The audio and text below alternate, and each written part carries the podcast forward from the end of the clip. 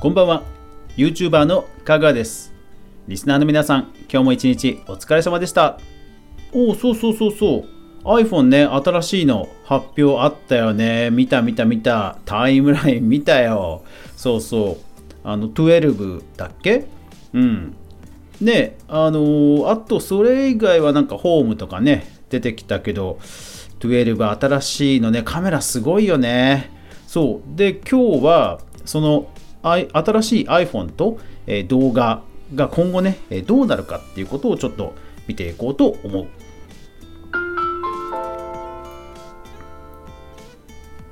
かぐわ飯。この番組は YouTuber であるかぐわが YouTube 周りの話題やニュース動画制作の裏話をゆるりとお話しするラジオ番組です。全43アプリで好評配信中。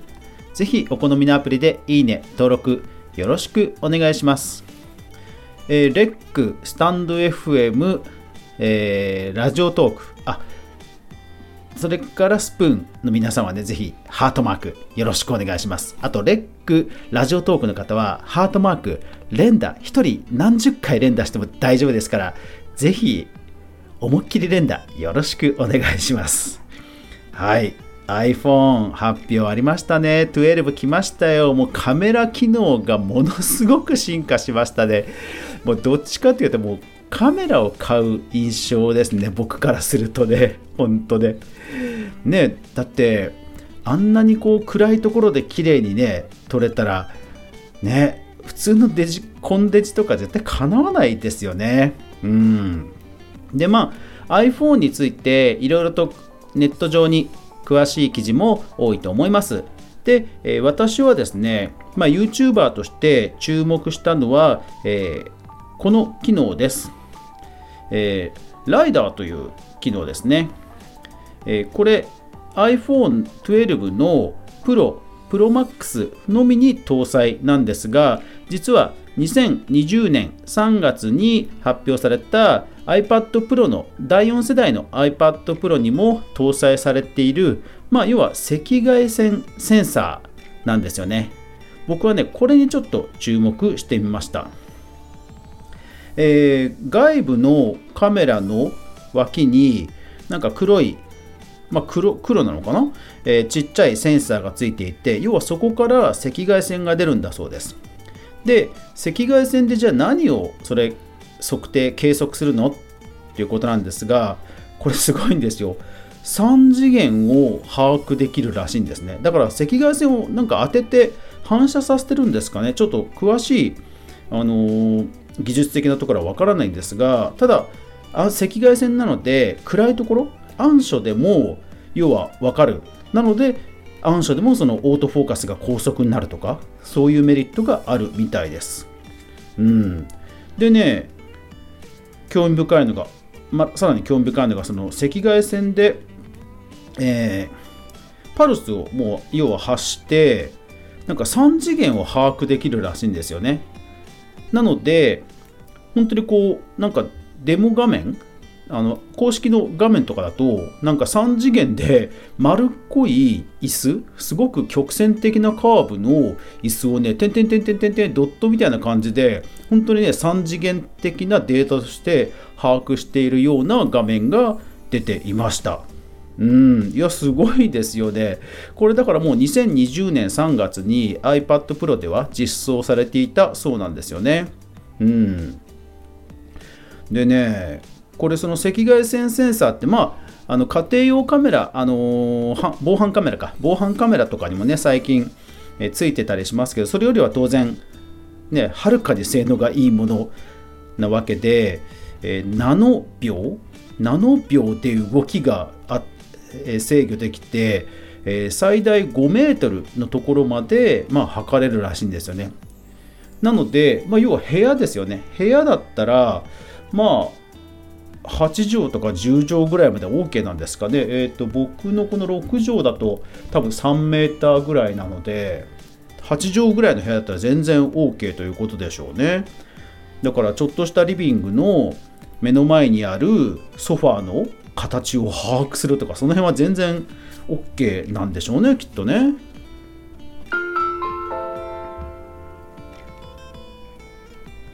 でそれがまあ動画にどう影響するのか。まあ、利用方法の例をいくつかピックアップしました。えー、っとね AR に利用することで要はそのポケモン GO ポケモン GO がこうちゃんとなんかモンスターがちゃんとこう椅子のとこにいるとか要は3次元で変な処理が、え、なされて椅子にこうめり込むとかそういうことがなくなるってことですよね。あと IKEA もなんかアプリを対応予定でまあ本当にバーチャルなあの、家具のあのシミュレーションができるってことでしょうねうんあとね、もうなんかすでにあるらしいんですが、AR コピーペーストというアプリ。AR コピーペースト。これね、すごいのが、あの本当に3次元写真で撮った、例えば目の前にあるハンバーガーを写真撮るじゃないですか。その写真を本当にコピーペーストすると、まあ、貼り付けすると、3次元的にこうね、あの同じものが複製されるんですよ。いやなんかすごいですよねうんそうそうでこの辺り実はアップルがもともと AR 関連にもう昔から出資投資をしていたという流れから来てるそうなんですよね。例えば2018年 AR の企業をね買収してるんですよね。であと最近ネットでもねよく出てくる Apple レンズ。あの Apple のメガネ。うん、Google とかは撤退しちゃいましたけど Apple レンズとかにも、まあ、応用効きそうですもんね。うん、あとまあそもそも A12 プロセッサーっていうその内部のチップもそういった画像処理とかそういったものに高速最適化されているものをま目指して作ってるというところなのでまあ確かに、ね、次は VR、AR だなっていうのを本当に感じさせるアップルの一手。そこに僕はこのライダーというそのセンサースキャナーをね感じたんですよね。でですよ。うん。で動画作りはどう変わるのかという未来ですよ。これね調べたらねあれなんですよ。この iPad のこの赤外線の方式なんとマイクロソフトの Kinect V2 というまあ Xbox の360の頃に開発された本当にこう距離距離空間をちゃんと測れるキネクトっていう赤外線センサーが実はあってそれとどうやらで規格が同じらしいんですよね。もちろん性能はアップルの方がいいんでしょうけどねキネクトっていうのは本当にあの、えー、横20センチぐらいのバーのような形でなんだろうな20横20センチ厚みえー、2センチ2センチぐらいの本当にバーのような形で2つのレンズがメガネのようなレンズがついてる。だからそうそうあの車のアイサイトとかあのあそうだから車のねあの自動衝突衝突とか自動運転にも多分応用効くんですよね。